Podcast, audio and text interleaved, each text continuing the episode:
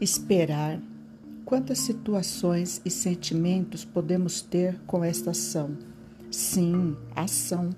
Decidir esperar é um movimento como esperar nove meses para ter um filho, esperar pela resposta de um emprego, esperar pelo resultado de um vestibular, esperar a sua vez, esperar o farol abrir, esperar pela festa de aniversário, esperar um café, esperar o pão quentinho.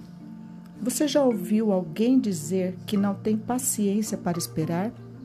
Não se precipite nessa colocação, pois fazemos isto o tempo todo. O segredo é ter ação no presente, no aqui, agora, confiando, respirando que o melhor está por vir.